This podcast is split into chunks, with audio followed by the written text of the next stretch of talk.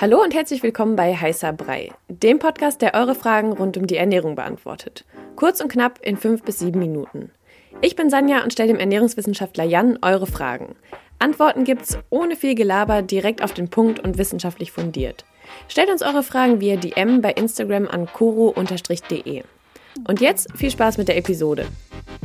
Heute haben wir eine etwas andere Folge für euch und zwar haben wir eure Fragen gesammelt zum Thema Sex.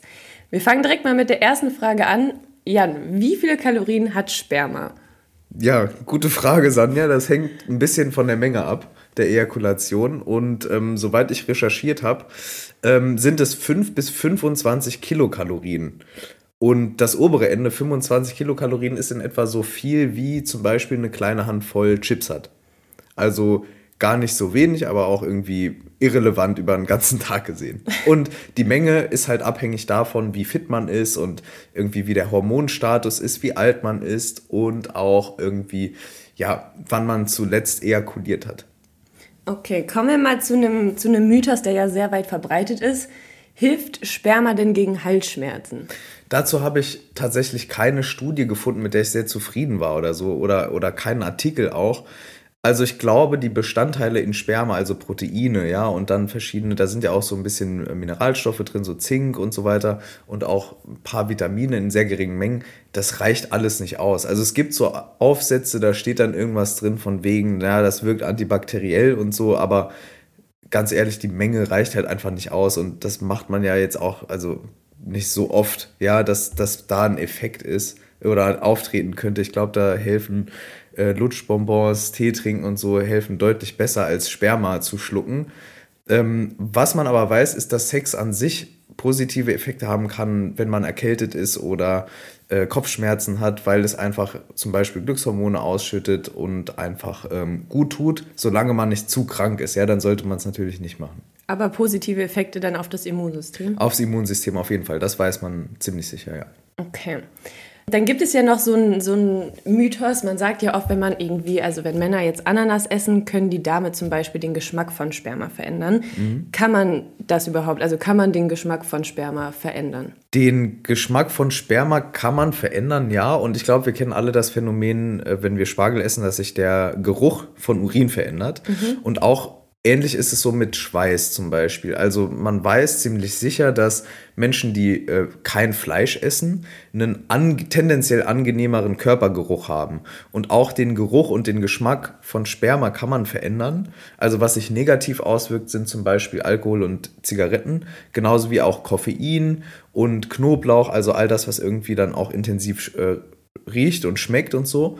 Und positiv beeinflussen können äh, den Geschmack von Sperma halt Früchte ähm, insbesondere sowas wie Ananas und so, aber auch wenn man an sich genügend Wasser trinkt und fit ist und so und dann ähm, kann man das auch positiv beeinflussen. Wobei auch hier gibt es keine Studien dazu, äh, wo dann qualitativ untersucht wurde, wie sich der Geschmack verändert. Das wäre, glaube ich, sehr schwer, schwer durch einen Ethikrat und so zu bekommen oder generell so eine Studie durchzuführen mit Freiwilligen, die das machen wollen. Ähm, aber genau, man aus der Theorie leitet man ab, dass eben die äh, Lebensmittel wie Ananas und so den Geschmack positiv verändern. Und dann gibt es natürlich noch ganz viel so Urban Legends dazu und Erfahrungen. Also positiv verändern weiß man gar nicht so richtig, was das heißt, ob es jetzt süßer schmeckt oder. Ja, weniger, weniger streng nach zum Beispiel Stoffen, die ein bisschen säuerlich sind, wie, wie sie zum Beispiel in Knoblauch oder auch durch Zigaretten hervorgerufen werden, genau. Mhm. Also einfach neutraler, würde ich es mal nennen. Wenn wir jetzt schon so bei Lebensmitteln und Sperma sind, können denn Lebensmittel die Spermaqualität verbessern? Also wenn man sich jetzt irgendwie anders ernährt, kann dann die Qualität besser werden? Absolut. Und ähm, generell Lifestyle-Faktoren sind sehr, sehr wichtig. Und wir wissen auch, dass die Spermaqualität in den letzten Jahrzehnten massiv schlechter geworden ist. Ähm, und das liegt zum einen am Lebensstil, also dass wir mehr sitzen, weniger aktiv sind im Schnitt äh, und aber auch gibt es Theorien dazu, dass zum Beispiel ähm, Laptops auf Schößen nicht gut sind oder Handys in Hosentaschen und so weiter und so fort.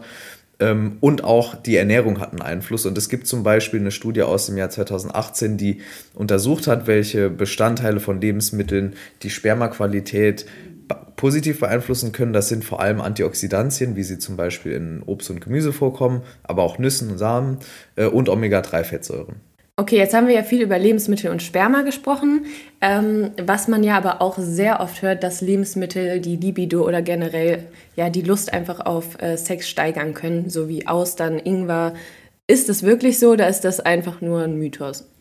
Also da ist schon was dran, gerade wenn man sich zum Beispiel Austern anschaut.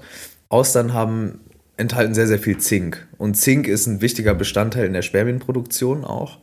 Äh, genauso wie Selen zum Beispiel. Und ähm, hat auch einen positiven Einfluss auf ähm, die, die Hormone und insbesondere zum Beispiel Testosteron. Und das Testosteron ist auch bei Frauen und bei Männern dafür verantwortlich, dass wir einen Sexdrive haben. Also Lust auf Sex. Genau, also da ist schon was dran, aber es ist jetzt nicht so, dass wenn man Libido-Verlust hat aus irgendeinem Grund, und dazu kommen wir dann gleich vielleicht, dass man dann einfach nur äh, Zinktabletten nehmen muss und dann ist das wieder behoben.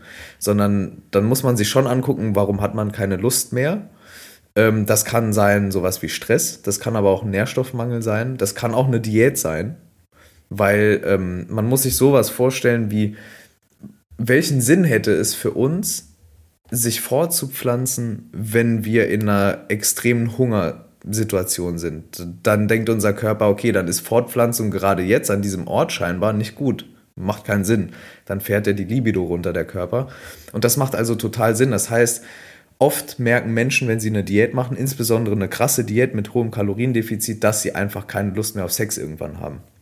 Das ist ganz normal. Auch Stress ist ein Faktor und so weiter und so fort. Und ja, es gibt Lebensmittel, die können potenziell die Libido steigern. Allerdings ähm, ist auch da der Effekt relativ gering. Also es ist jetzt nicht so, dass wenn man sonst nie Lust auf Sex hat, dann isst man einmal Austern und dann kriegt man nicht mehr genug. So ist es jetzt auch nicht. Und es kommt wahrscheinlich auch auf die Menge an, die man davon isst, oder? Also wenn man jetzt irgendwie zwei Austern isst, macht es wahrscheinlich gar keinen Unterschied. Genau, es kommt total auf die Menge auch an. Und aber trotzdem, es gibt, es ist eben wichtig, dass man sein Hormonsystem in Balance hält ähm, insbesondere in Bezug auf Libido. Und da spielt die Ernährung eine sehr, sehr wichtige Rolle. Also ähm, auch sowas ja, wie Zink, wie ich es angesprochen habe, aber auch andere ähm, Nährstoffe, also genügend Fett an sich und so. Das ist auch sehr, sehr wichtig. Also äh, da gibt es auch gute Berichte darüber, dass Menschen, die eine Low-Fat-Diet machen, dass die tendenziell eine niedrigere Libido haben.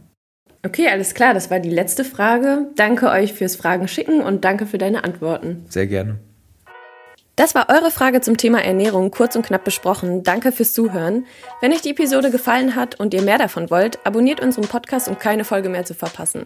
Stellt uns weiterhin eure Fragen und lasst uns gerne eine Rezension bei Apple Podcast da. Wir hören uns beim nächsten Mal hier bei Heißer Brei. Ciao.